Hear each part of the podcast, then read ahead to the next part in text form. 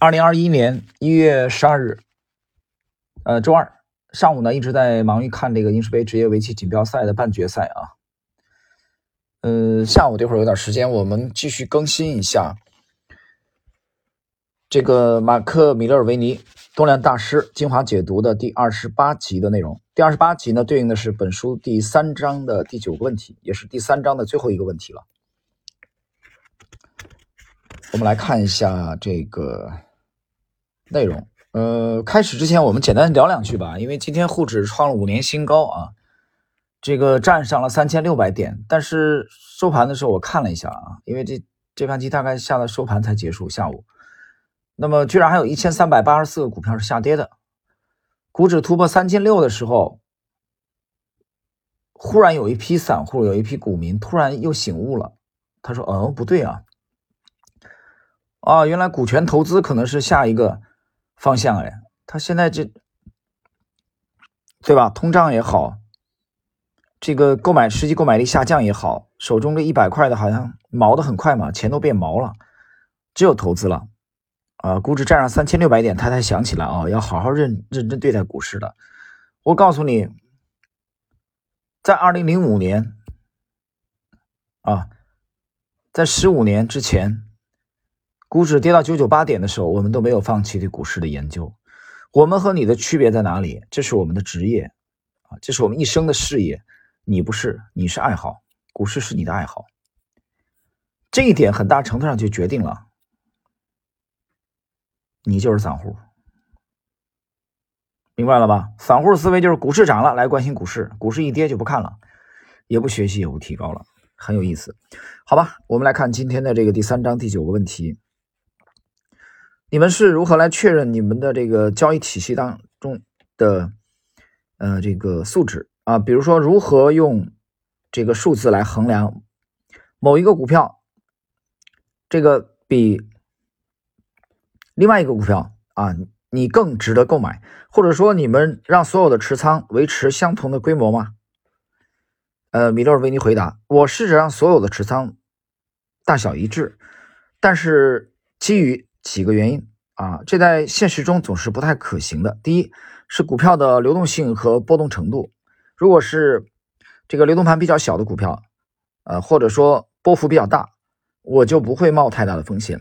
另外一点呢，跟我做交易的节奏有关系啊。如果我还没有完成几笔成功的交易，也就是说没有怎么盈利啊，解释一下，即使某一只股票看起来很值得投入资金，我仍然会建立比较小的持仓。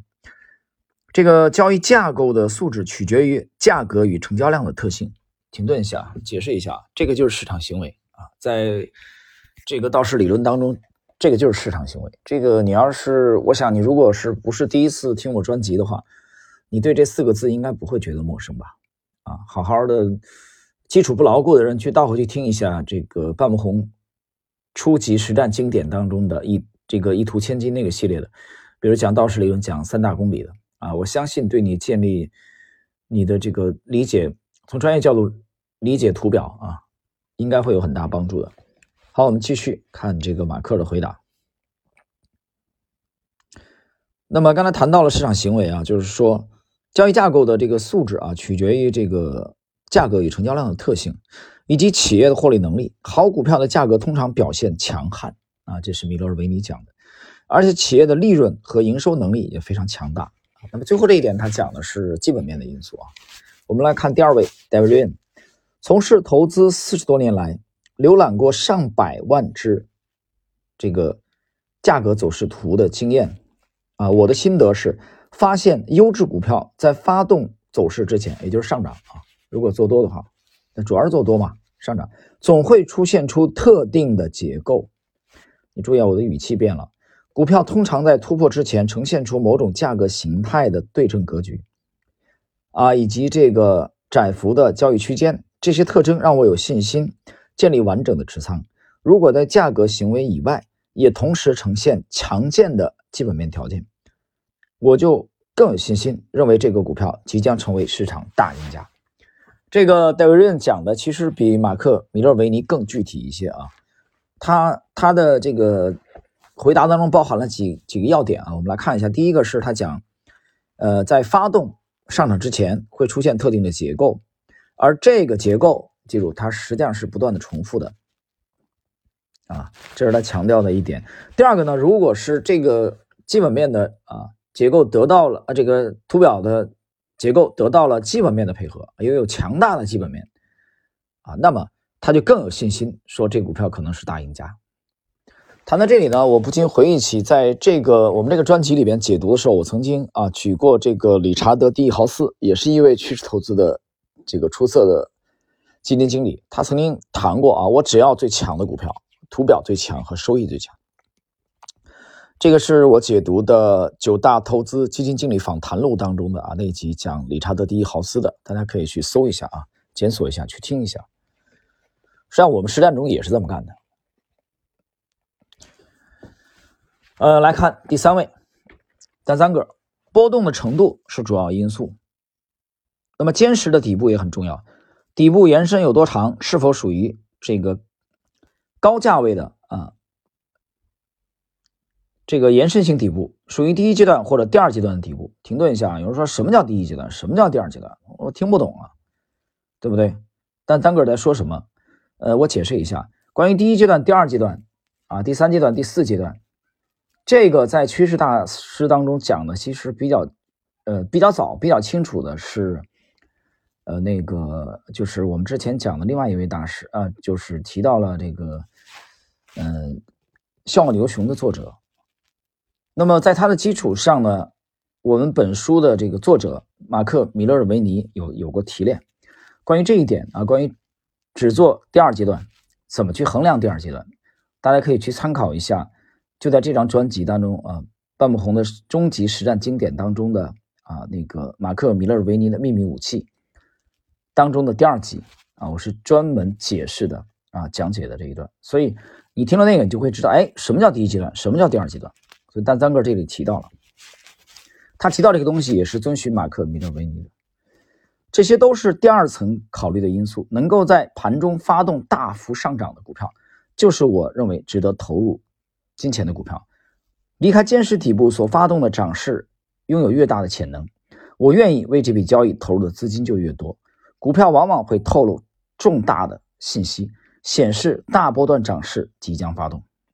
你看，但张个也是个图表派的啊，他整个谈话当中，我们好像没有看到，你看到了吗？你听到了这个他谈基本面的因素了吗？没有，没有。整个这段谈话里边，这个回答。这个读者提问里面都没有谈基本面的因素啊，戴维瑞还讲了一下啊，第一位这个马克米勒维尼也讲了一下基本面啊，说那如果基本面比较强劲，那就更好。第三位直接没提基本面啊，纯图表。好看第四位，马克这个马克里奇二世，我所有的这个持仓啊，肯定大小不一。原则上，我认为你应该把绝大部分资金分配。在信念最坚定的这个那些品种上，不论这个交易是否针对哪一个资金类别，也不论你采取的是什么策略，衡量交易架构的素质确实是一门艺术，也是我这些日子以来不断精进的艺术。一般而言，我先观察技术面，再看基本面，然后观察整个板块啊或者行业。最理想的情况是这三点都符合条件。然而，这并不意味着我会建立最大规模的持仓。实际的交易规模取决于我近期的成绩、我的整体的风险以及股票的流动性。有时候，某只股票非常的出色，但它却属于这个小盘股，于是我无法建立太大的持仓。我会尽可能的在能够容忍的范围内买进最大数量，因为我也必须让自己能够在必要的时候迅速脱手。啊，他回答的这个内容也不短啊，但是坦白的说，我觉得基本上是废话。他等于什么也没回答，你回答什么了？人家问你的是什么，对吧？你看前三位的回答，人家问你怎么确定这个素质啊？怎么用数字来衡量一个比一个更值得投入资金，对吧？你怎么回答的？他扯了一大堆，最终你怎么回答？他没回答，基本上是没回答。啊，说我既看这个技术面，也看这个啊基本面。人家问的是你看哪些方面，人家想得到一些，所以这里边回答的最最明确的是第二位啊，David Ryan。那么强调图表和基本面共振的是第一位马克米勒维尼和第二位 David Ryan。第三位但三个回答这个问题的时候啊，他只考虑了技技术面，他没提基本面。第四位啊，语言不详啊，不知道这哥们在扯什么啊。这是我们今天的这四位大师的回答。呃，投资这个事儿，我们我们说两句啊，这个蛮有意思啊。今天突破了三七六，我们讲讲到了啊，这个我们持仓都没动啊。最近在忙着看，因为明天明天休息一天，后天应该还有，我就聊聊这盘棋的啊，给我的这个想法吧。就是说，呃，棋的本身的输赢啊，就棋的精彩内容还是还是很精彩。但今天我们中国的这个新秀啊，赵八段啊，赵晨宇八段基本上就没什么机会啊，可以说基本上跟。前天那盘棋反过来了，前天那盘棋那么多机会没拿下来，所以今天早间下注的时候，我就坚定的继续压深圳旭赢棋，结果不出意外，虽然只赢了一个点，看整个棋的内容啊，赵晨宇的黑棋没什么机会，完败可以说，虽然输的看不是特别多，我压他的原因在哪里？很简单，因为前天那么好的棋没有赢下来，他那么年轻，他心里难免会波动。而深圳旭前天几乎输棋，今天他会更加谨慎。果然，我们看今天的结果正是如此。所以我觉得，就判断一个事情啊，你比如我今天去看这个第二盘棋啊，自始至终在在在学习，在观观摩这盘棋，跟我们投资有类似的地方。有人说你这玩意儿解读，你扯围棋干什么？我又不下围棋。呃，去判断一场棋赛的这个输赢啊，本身是有概率的。对吧？我也不是职业棋手，我是业余棋手，现在也就业余四段左右吧，那个样吧，啊。那么都有不确定性了，你判断一盘棋到底谁可能赢？两位都是顶尖高手啊，因为前天赵晨宇几乎是把申圳旭干掉了，啊，前大半盘申圳一点机会都没有，可是他小小一个错误被申圳旭抓住了，迅速的逆转赢了，所以这个对赵晨宇的心理打击是极大的。所以，我更多的从心理还有综合实力，综合实力，我觉得申圳旭的国际比赛的经验更丰富一些。但是，假以时日，赵九段呃赵八段啊，以后也是不可限量，也是中国的一位新秀啊。但是，我觉得很滑稽的在哪里？这段时间我不是在解读这个啊，像段永平啊什么这投资大师啊，我们经常讲啊，老芒格也说，就你你看待一个事物，尽量要尽量客观，你少带个人情绪，对吧？在昨天我还谈到这个问题啊，怎么样才能保证客观？就是你不要那么自私。你只要一自私，你就很容易加上自己的偏好、预设立场啊，对吧？你只要先预设立场，你就很容易背离真相，你就很容易犯错误。你比如今天早间啊，我下注的时候在野狐围棋，深圳旭的胜率居然只有百分之三十五，赵晨宇的胜率高达百分之六十五，那就有百分之六十五的人投注压赵晨宇第二盘棋要干掉深圳旭。我当时很奇怪，我马上就。这个下注压深圳旭赢，我心里说那百分之六十五的人你们在干什么啊？你们的依据是什么？你你凭什么依据？难道就是因为他是我们我国棋手吗？希望他赢吗？就你希望他赢和他最终赢的几率有多大？这是两回事儿，这是两回事儿。围棋就是围棋啊，音乐就是音乐，投资就是投资，不要把它扯上 political，不要把它扯上别的盘外的因素啊，这是很无聊的，我觉得这样会。让你失去平常心，让你失去客观的态度，所以我觉得我们就这个解读投资也是这样的，客观，保持客观，保持理性非常非常重要。这个无论我们对待围棋、对待艺术、对待读书、都对待思考、对待交易、对待人生都是这样，尽量的保持客观。好了，朋友们，今天我们这一集的内容就到这里啊，这是第二十八集，对应的本书第三章的第九个问题。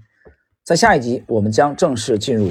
本书另外一个重点也是非常精彩的章节，第四章，啊，进入第四章的第一个问题，第四章的题目，很多朋友就会非常感兴趣，技术分析啊，开始进入技术分析了。哎，他们开始问了，啊，想从这些几个大师里边套出一些他们的绝活来，好吧？